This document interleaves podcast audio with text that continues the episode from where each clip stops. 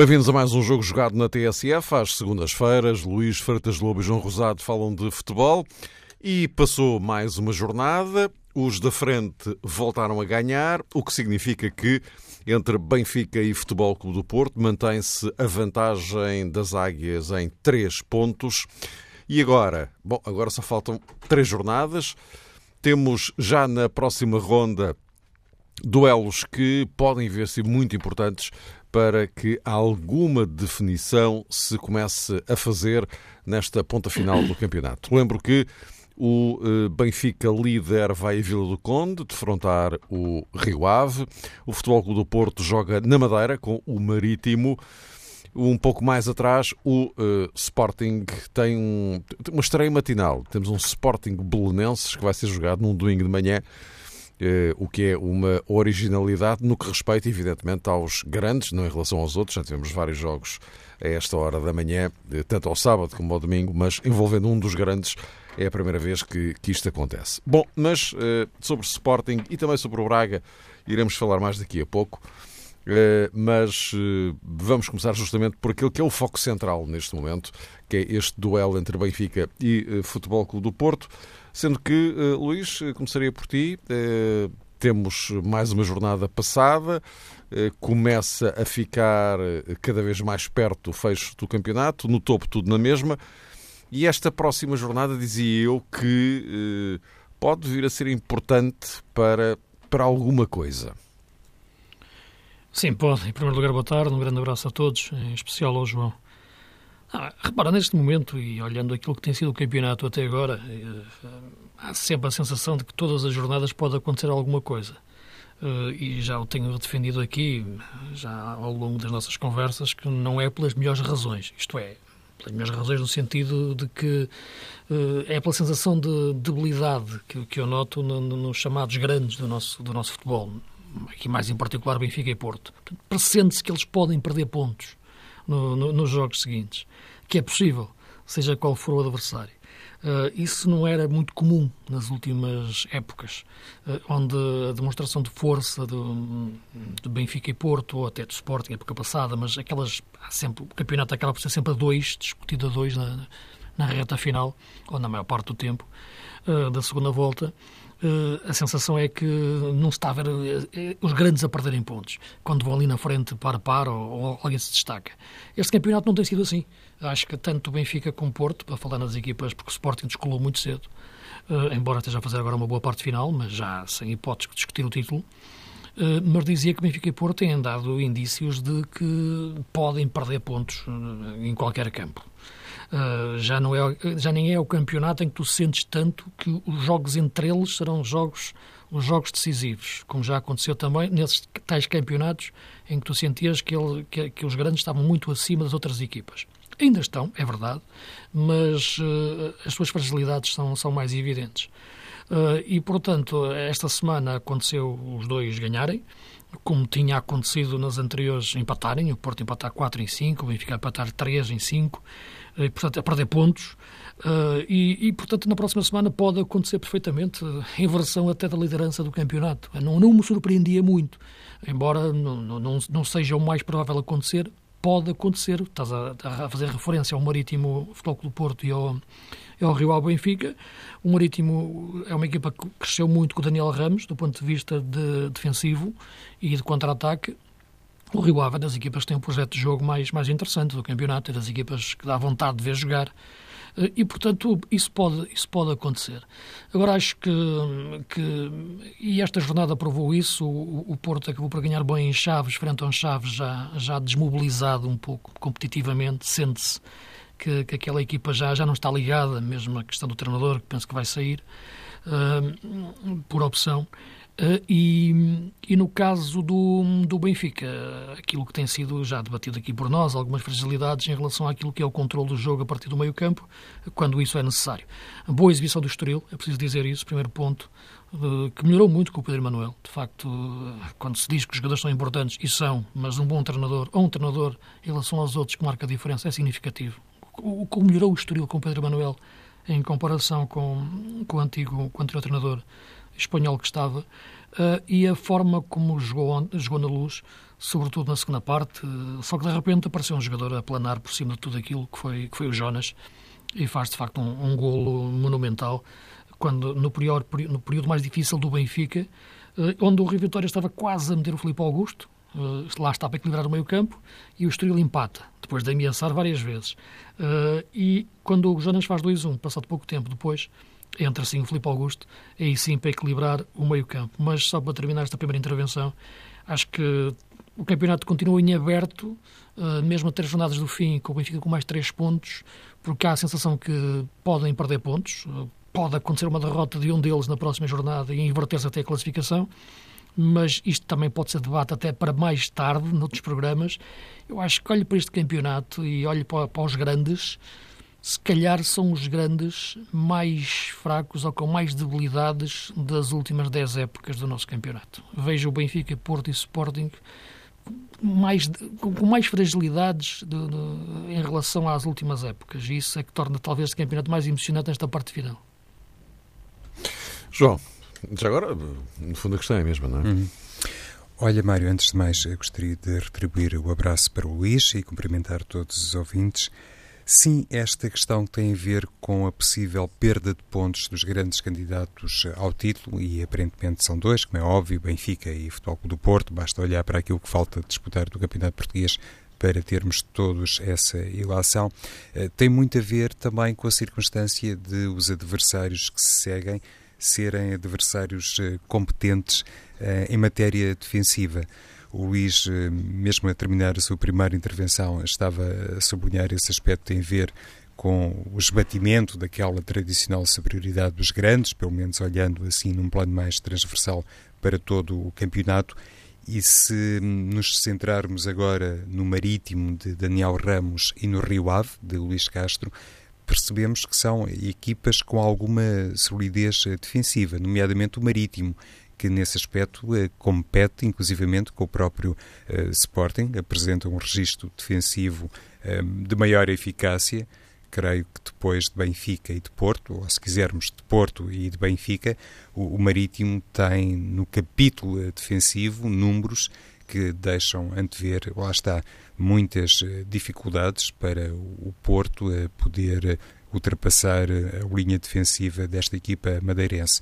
E o Rio Ave nos últimos cinco jogos, uh, julgo que só sofreu dois gols, dois gols que, por sinal, uh, significaram uma derrota, enfim, eventualmente inesperada, pelo menos na perspectiva de Luís Castro. Mas existe a tal qualidade futebolística enfim, em primeiro lugar, existe a tal qualidade no campo da orientação técnica e sabemos perfeitamente que no caso do Marítimo também se confrontou esta temporada com mudanças a esse nível que permitiram assim ao mais alto nível também uh, perceber a capacidade de Daniel Ramos, mas independentemente dessa qualidade que é vislumbrável no que se refere uh, aos treinadores, depois há indiscutivelmente aspectos de índole competitiva que fazem pressupor alguma evolução e, sobretudo, preocupações, porque re realmente estas equipas eh, já não serão tão vulneráveis no campo defensivo como outrora um, provavelmente acontecia, o que deixava naturalmente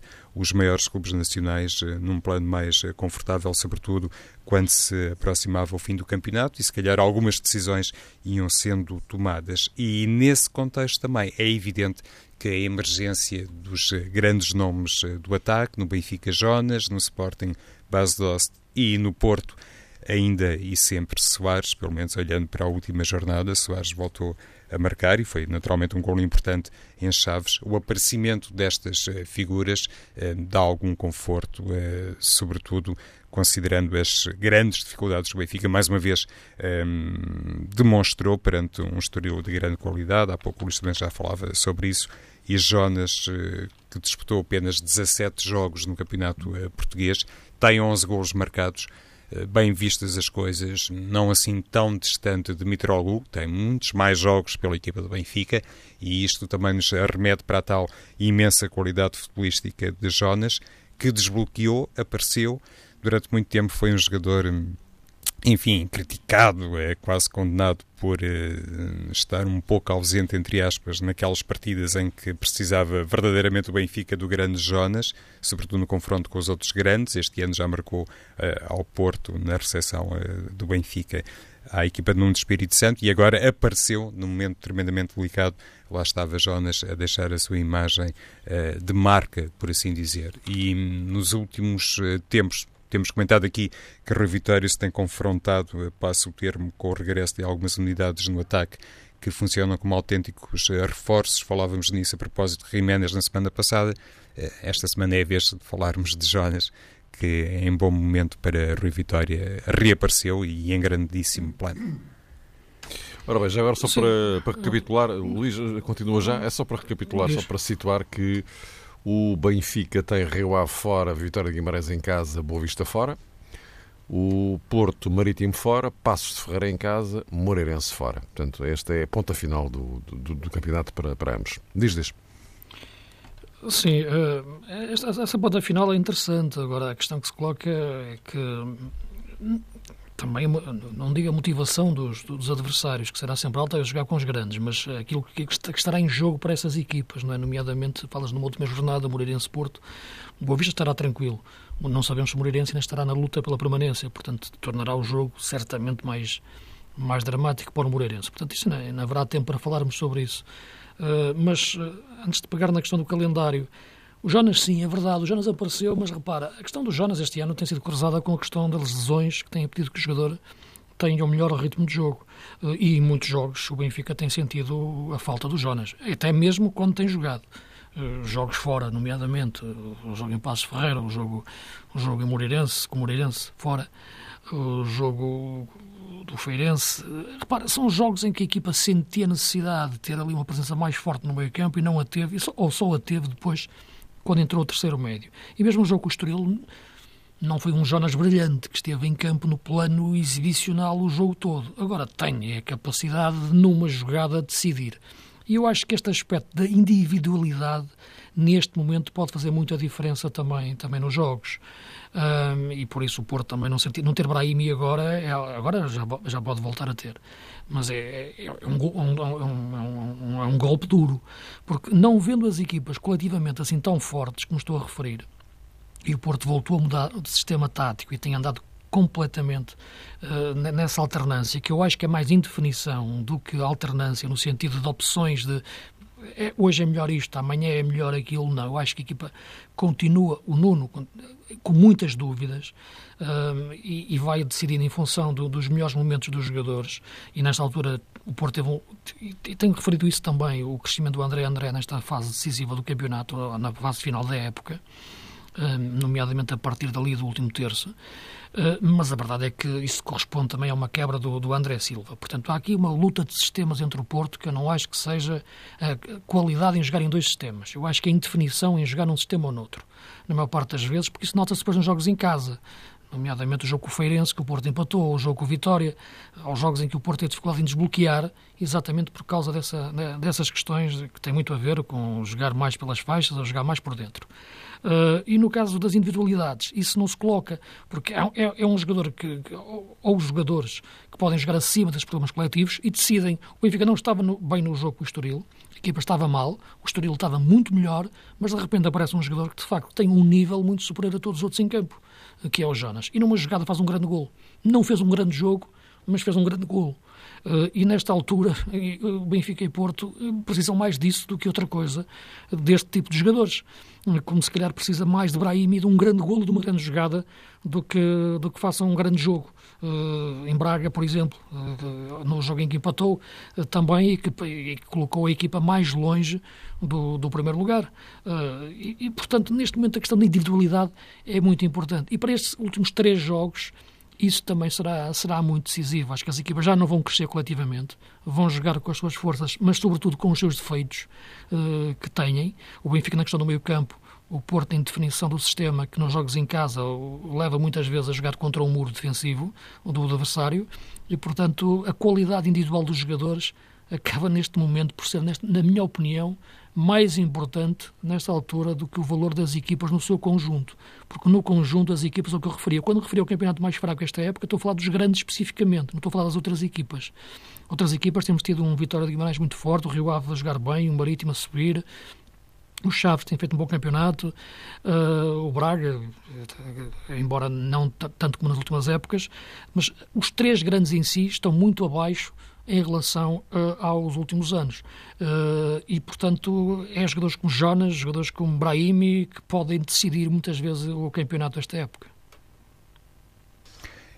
E há um aspecto uh, curioso que tem a ver precisamente, Luís, com essa indefinição na equipa do Porto, 4-3-3 ou 4-4-2, na equipa do Benfica, e lá está, relembrando também o que fez agora Rui Vitória frente ao Estoril, parece que existe hum, essa, esse reconhecimento e essa capacidade para admitir que o 4-3-3, ou pelo menos uma equipa com três médios uh, no, no, corredor central, é um sistema conveniente, aconselhável e que Rui Vitória não se importa nada de promover em campo nesta fase em que realmente os pontos uh, estão caríssimos, quase que citando o treinador do Benfica.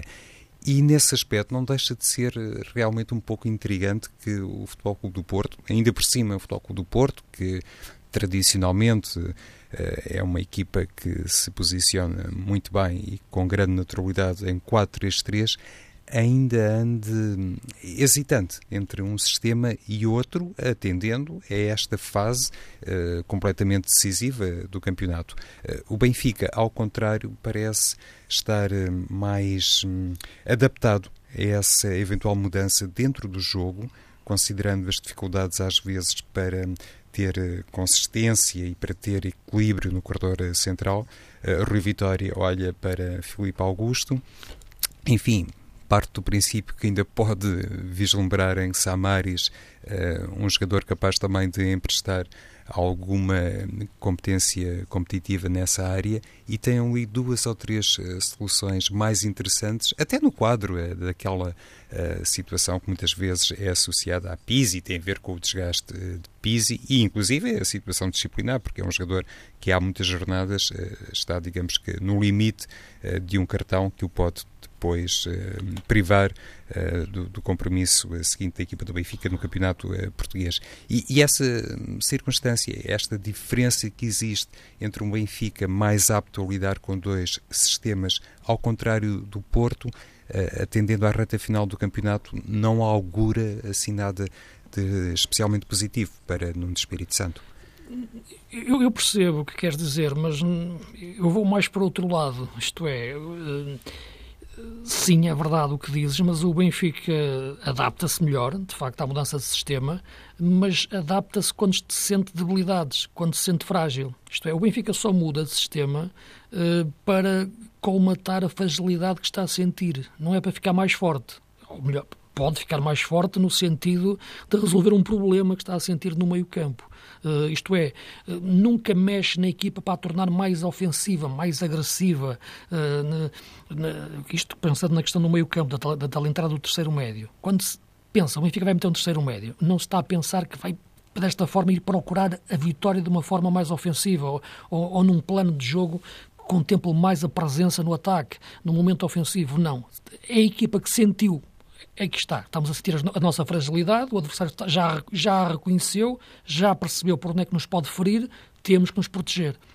Eu vejo que o Benfica alterna o sistema, muda de sistema quando sente que está em perigo, quando está a ser ferido. Uh, no caso do, do Porto é diferente. O Porto muda o sistema uh, quando não consegue ultrapassar o, ultrapassar o adversário. Ou muda de início, e são opções de, no, no, no plano de jogo, que, que o Nuno tem, de jogar em 4-4-2 ou 4-3-3 ou uma coisa mais híbrida, que tinha a ver com o movimento do André, do André Silva, mas quando muda no decorrer dos jogos em geral, é para meter mais um extremo. Uh, tem sido quase sempre assim. Uh, e, ou melhor, começa o jogo jogando com, com um falso ala, ou, ou, ou tal, ou, ou, tal sistema híbrido entre o 4-3-3 e o 4-4-2, porque não se percebe bem verdadeiramente se um jogador é ala ou segundo avançado, uh, ou médio, e, portanto, quando muda, é para ir à procura da sua força ofensiva, de ir à procura do resultado. Portanto, o que leva os dois, os dois treinadores a mudar são, na minha opinião, situações completamente opostas. É verdade que o Benfica consegue fazê-lo melhor, porque naquela altura é para proteger algo que, que já tem, que, que, é um resultado, eh, enquanto que o Porto, quando muda, é para ir à procura de um resultado, o que é mais difícil e por isso se sente mais essa, essa dificuldade em mudar de sistema por parte do Porto. E, e, nesta jornada até tivemos inclusivamente em Braga um, um Sporting Braga de regresso a um 4-4-2, ou pelo menos com Rui Fonte e Stelikovic no eixo atacante, não foi Luís? E parece-me que a equipa, uh, o que também não é de estranhar, porque enfim, a, a Bel uh, trabalhava Estranhou. na equipa, sim, trabalhava na equipa B. A equipa do Sporting Braga estranhou isso perante um, um Sporting que depois também foi muito inteligente no aproveitamento desse, desse desconforto. Jogou muito bem o Sporting. O, acho que o Braga acabou por conseguir defender melhor em 4-4-2. Uh, fazia duas linhas de quatro a defender, mas tinha mais dificuldade em sair para o ataque. Aliás, o Braga acaba o jogo, nos últimos 20 minutos, sensivelmente, uh, em 4-2-3-1, em 4-3-3, porque o Stojkovic sai e joga, joga o Alain e o Chadas. Mas uh, o Braga é um, é um, caso diferente, seria um debate diferente, três treinadores, mudanças de sistema, de jogadores, de, de, de modelo de jogo. Uh, o Sporting, sim, faz, faz um excelente jogo de, de muita qualidade na, na, movimentação ofensiva, a defender tem, tem, tem, muitos problemas, de qualidade individual do seu setor defensivo, na minha opinião, uh, o que condiciona muito a equipa mas a atacar a equipa revelou de facto muita qualidade nos movimentos e claro um ponta de lança de facto de grande nível que faz que faz dois grandes golos e com o Daniel Podense entrar muitíssimo bem na muito partida. Muito bem, muito bem. O que jogou miúdo. O, Espetacular. O Alan Ruiz magoou-se e sim, parecia sim. que era um grande contratempo para o Sporting, naturalmente, olhando para a influência recente de Alan Ruiz na equipa Sportingista, a sua qualidade como jogador e Daniel Pudense ali no corredor eh, central até ajudou a equipa a ser mais eh, rápida, pelo menos em determinados momentos causou manifestos problemas aos defesas eh, do Sporting Braga. É Nesse aspecto, Jorge Jesus acabou por não ser, eu diria, Luís, um treinador infeliz, porque a lamentável lesão de Alan Ruiz proporcionou uma, uma rápida, em todos os sentidos, entrada em campo não, de Daniel é, é verdade, É verdade. No, também, eu estava, estava no estádio a, ver, a comentar, a ver, a comentar o jogo. Uh, naquele momento, quando o Alano Ruiz saiu, pressenti que o Sporting podia ressentir-se taticamente, porque o Alano Ruiz estava a jogar bem, estava a segurar bem a bola, ali atrás do, do base doce, entre os médios e os defesas do Braga, mas, mas a verdade é que, e o Podense é diferente, como tu referiste, é um jogador mais de mudança de velocidade, é mais avançado, é? É, mais, é, mais um, é mais um jogador de rupturas, de, de ir embora, não é tão um jogador de tocar, passar coletivo como, como o Alano Ruiz, é um jogador diferente. Uh, mas a verdade é que acabou por ser um jogador que trouxe, trouxe muito, mais, muito mais problemas ao Braga. Uh, a forma como ele se meteu entre os médios e defesas do Braga, em primeiro lugar, revela a inteligência de posicionamento. Isso, isso, começa a ser o mais importante. É que quando não tem bola, ele sabe se colocar bem. Isso é fundamental, para depois estar no sítio certo quando a bola lhe chega. E quando a bola lhe chega, está, ele está a melhorar, e acredito que é o trabalho que o Jorge está a fazer com ele. Isso, isso vem do treino, que nós não vemos os treinos, mas, mas pressentimos que este jogador está a fazer coisas diferentes que antes fazia, que antes não fazia, porque alguma coisa lhe estão a ensinar durante os treinos, não é? E o Podense era um jogador que eu sempre dizia que muito insolente a jogar, jogava como como, como a bola fosse dele ou como o jogo fosse dele e o resto da equipa que se adapte. Agora, de facto, ele joga num sentido coletivo uh, e de passe, toque e desmarcação que por dentro, é? nas costas do ponta de lança, não tanto no, como extremo o que, está, o que fazia no Moreirense, o que revela uma grande evolução do jogador. E no jogo com o Braga acabou por ser uma alteração forçada, mas que pôs a equipa a jogar melhor e a, e a abanar mais com a defesa do Braga e inclusivamente olhando para aquilo que neste momento é o meu campo do Sporting, ou que tem sido genericamente o meu campo do Sporting com o William e com o Adriano Silva, percebe-se que esta injeção de velocidade proporcionada por Daniel Pudense é particularmente gratificante, atendendo ao momento particular de Adriano Silva. Uh, olhando para os últimos uh, três jogos, depois do regresso uh, da, da, lesão, do período de inatividade por lesão de Adriano Silva, creio que o capitão do Sporting não está realmente a reencontrar-se com o seu futebol habitual, com o seu ritmo habitual e a equipa ressente-se muito. Uh, e parece-me, Luís, que Pudense ali no corredor central é o tal jogador que ajuda a disfarçar, pelo menos nos jogos fora, uh, ajuda a disfarçar este maior Sim. déficit em Adriano. É um pouco isso, o Adriano é, é mais o ritmo do jogo, é mesmo isso. A mudança de ritmo, sobretudo na, na, na, no cool correr do jogo, sentes que, que, que o Adriano no, no, no, naturalmente está, se ressente um pouco. Uh, nem está para se meter muito em problemas no decorrer do jogo. Isto é, já isto é aquelas bolas divididas, não, não acredito que seja receio, mas é. Sente-se que, que, que, que, o, que o jogo não passa por ele da mesma maneira. Uh, ou ele não sente da mesma maneira depois da lesão. Uh, mas também tem a ver muito com o momento da época, da equipa. Acho que isso tudo está cruzado a cabeça dele, também não, não sei uh, exatamente o que é que ele está a pensar. Agora, o Poder é um jogador diferente, não é? Repara, podem ser um jogador que, para jogar no Sporting, neste sistema, de facto necessita atrás do melhor Adrian. Nesta fase da época, já em descompressão, o Sporting já não está a jogar para nada, as equipas adversárias também jogam quase o jogo pelo jogo contra o Sporting, já não jogam tão fechadas, jogam, tentam também jogar o seu futebol. Uh, isto, é, já, já, não há aquela noção de, daquele, daquele jogo como se joga contra o Benfica contra o Porto, equipas estão a jogar pelo título, uh, podem se entrar bem ali. Mas eu dizia que necessita do melhor Adrian, porque o Sporting jogando neste sistema, uh, que, que, que, é o sistema de Jorge Jesus, necessita de dois médios de grande rotatividade e de grande qualidade e de competência tática, até na recuperação de bola, atrás do, de um segundo avançado, quando joga mesmo um segundo avançado. Uh, e esse, esse lugar continua em aberto no, no Sporting esta época passaram por lá muitos jogadores, é? desde, desde o Brian Ruiz ao Bruno César, ao, Podense, eh, ao Alan Ruiz, que, acabou por ser aquele que se firmou mais agora na parte final, mas houve sempre muitas dúvidas em relação a esse lugar. Uh, e, e, e, não me parece que Podense tem talento, agora não me parece que taticamente seja um jogador que possa garantir esse equilíbrio à equipa de, numa dimensão de reconstrução de Sporting para a próxima época, porque é disso que se está a falar, a equipa tem que se reconstruir mesmo. Acho que é um jogador indispensável, mas não me parece que seja por ali que a equipa possa se começar a fazer. Aliás, o, o Jesus eh, ontem dizia que eh, defesa, para a próxima época este, este Sporting ofensivo sim, este Sporting defensivo não. Sim, porque eu penso, não, repara, o Sporting está a atacar aí o Podense, ok, tranquilo, é sentámonos e vamos deliciar com o que ele faz. Penso é no momento defensivo. E, aí, de facto, eu coloquei mais o, ênfase na questão individual de, do sector defensivo do Sporting, que eu acho que tem, tem muitas debilidades. Uh, Coates é um bom central, eu gosto do Paulo Oliveira, já o tenho elogiado muito, mas os laterais fazem, às vezes em quando fazem alguns bons jogos, mas, mas também acho que abrem o flanco de uma forma que não, não pode acontecer. Né? Quer o Marvin, quer o Schelotto. Não penso que o Sporting tem, tem, que, ter, tem que ter outros, centrais, outros laterais, mas já o digo isto desde o início da época. Uh, e, e, portanto, a questão é do processo defensivo no, no, seu conjunto, mas com a questão, com os nomes próprios do, dos homens da, do quarteto defensivo. João, ia dizer?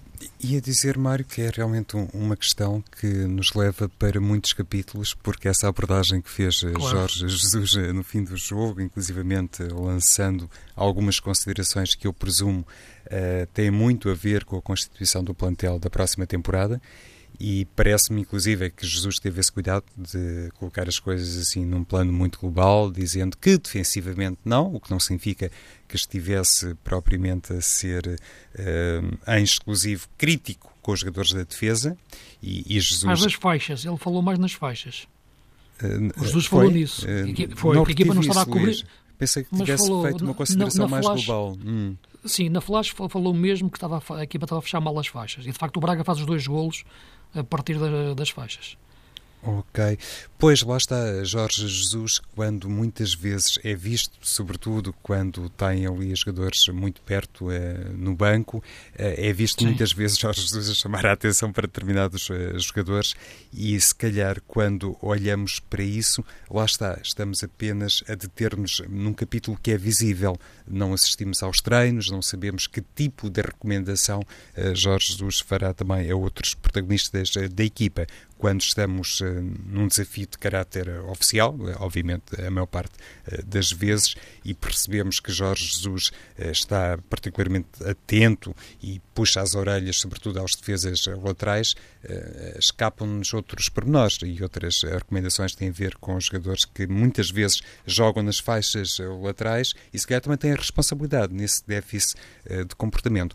Nessa matéria também devo dizer que hum, já na sala de imprensa, quando Jorge Jesus eh, faz aquelas considerações sobre a base de elogiando eh, enfim, o progresso e a evolução do ponta de lança holandês, houve uma coisa que francamente estranhei e não achei de bom tom nas declarações de Jorge Jesus quando se referiu a base de Ost quase como um, um pinheiro em bruto que chegou ao Alvalade e depois foi merecedor, enfim, de um trabalho de natureza individual condizente a este momento de total afirmação enquanto goleador.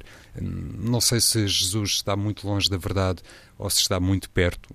Consigo naturalmente olhar para os números de base de Ost antes de chegar a Portugal e foi um jogador que, nomeadamente ao serviço do Wolfsburg, marcou muitos golos. Acredito, obviamente, e julgo que isso acontece com todos os jogadores, que dia a dia a tendência é para melhorar e é, obviamente, também para isso que servem os treinadores. Mas penso que um jogador com este nível, com este estatuto, e convém recordar, não foi propriamente um, um jogador eh, barato, enfim, dispensava este tipo de consideração de Jorge Jesus.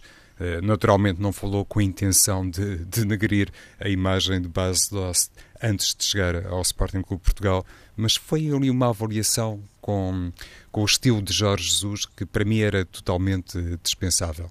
Até porque o, Sporting tem outros uh, jogadores que se calhar também precisam de um trabalho muito cuidado e por um motivo ou por outro ainda não apareceram e quando publicamente se faz esta consideração eu penso que hum, também não existe um respeito total pelo perfil uh, de um profissional de futebol. E, e, nessa matéria, por muita razão que possa ter uh, Jorge Jesus, lá está, acho que publicamente poderia ter ido por um caminho, aí sim, muito mais uh, genérico, ou simplesmente global. Não, eu acho que assim, a questão da base doce, base doce sempre fez gols em todo lado e pode ter melhorado num aspecto ou noutro, sobretudo na, na pressão. E acho que o Jesus a falar nisso provoca que, que lhe falem então porque é que os outros não evoluíram, porque é que o Campbell não, não, não evoluiu, porque é que o Meli não, não evoluiu, porque é que o Petrovic não evoluiu, porque é que sei lá, fala mais uhum. jogadores que chegaram a esta época, uma série deles, não é? Uh, que não atingiram Alguns já saíram, não é? Alguns já saíram, exatamente. Portanto, uh, uh, tem, tem a ver com isso, não é? Portanto, não tinham talento, têm, agora tem a ver muito com, com, com, as formas de jogar, com as formas de pensar. Acho que, que são declarações que não, não, não valem a pena. Isso, é, isso, concordo, concordo contigo, mas sem, sem, sem, sem, tirar mérito em relação àquilo que tem sido a evolução do, do base de sobretudo sem bola. Acho que é um jogador que trabalha mais defensivamente, isso sim. É, é, a esse nível, penso que sim. Na Holanda isso não, não é muito trabalhado, onde ele também fez muitos golos. Uh, na Alemanha atingiu um nível alto, é verdade. Uh, o nosso campeonato é diferente, como é lógico, mas é preciso fazer golos. E, de facto, o Bas Dost está, conseguiu fazer esquecer um pouco o Slimani na, na, em fazer golos, mas não tanto na, naquela dimensão de, de pressão sobre o, sobre o, adversário. Mas é o primeiro ano dele no Sporting e, e espero que o Sporting o consiga manter, porque é, de facto, um grande avançado no nosso campeonato. Meus caros, eh, um minutinho para cada um para, eh, no fundo, fazermos a parte 2 daquilo que fizemos na semana passada em relação ao Vitor Oliveira e ao Portimonense. Desta vez, José Mota e o Desportivo das Aves. Dez anos depois, está o Aves de regresso à Primeira Liga também, Luís. Sim, é, o Aves é um projeto. O Aves e o Portimonense são projetos onde, onde aparece muito dinheiro. Eh, portanto, as equipas. Isto não é bem um conto de fadas, estas duas coisas. Uh, e, portanto, mas ainda bem que os clubes sobem, porque são clubes emblemáticos e, e, e que têm muito para dar ao nosso futebol. Uh, o Zé Mota apanha a equipa a meio também, depois de um bom trabalho do Ivo Vieira, e o Zé Mota teve, de facto, a, a preocupação de, de, reconhecer o trabalho que o Ivo fez, como é época passada também, quando subiu o Feirense, reconheceu o trabalho que o Pepa tinha feito.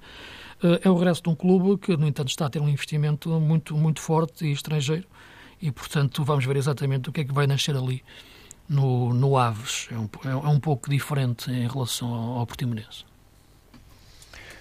Pois, eh, José Mota é aquele caso, há pouco dizias, Mário, que o Aves volta à Primeira Liga 10 anos depois, não é? Mas não é o mesmo Aves. não, é, manifestamente. Não, tudo bem, Luís. Uh, creio que José Mota saiu, se não foi há 10, perto disso do Passos de Ferreira, mas eu ainda tenho a imagem sim, sim. de José Mota no Passos de Ferreira, no Mata Real, com o seu tradicional boné. É difícil, enfim, despegar-me, uh, e se calhar acontece com algumas pessoas também, desta imagem de José Mota, mas seja como for, lá está o tal trabalho prévio no Feirense que uh, levou ao regresso à Primeira Liga e José Mota acabou por sair do Feirense esta temporada, voltou ao segundo escalão e agora aí está outra vez no primeiro nível do futebol nacional. Aparentemente, resta saber se José Mota vai continuar ao serviço ou não do Desportivo das Aves, que tem aquele jogador emblemático na baliza aqui que volta hum, ao primeiro escalão nacional e isso penso que também deve ser uma nota que podemos eh, sublinhar neste caso particular. Aliás, eh, penso que será mesmo o jogador mais velho uh, a atuar na Primeira Liga. Mas, enfim, isso agora não posso precisar, mas, enfim, o regresso, de facto, convém sublinhar Kim, que já se tornou, 41. de facto, 41, exatamente, já, já se tornou um histórico do, do, do, futebol português. Meus caros, voltamos para, para a semana para ver então como é que está o campeonato, passada mais uma jornada. E vamos a caminho do fim.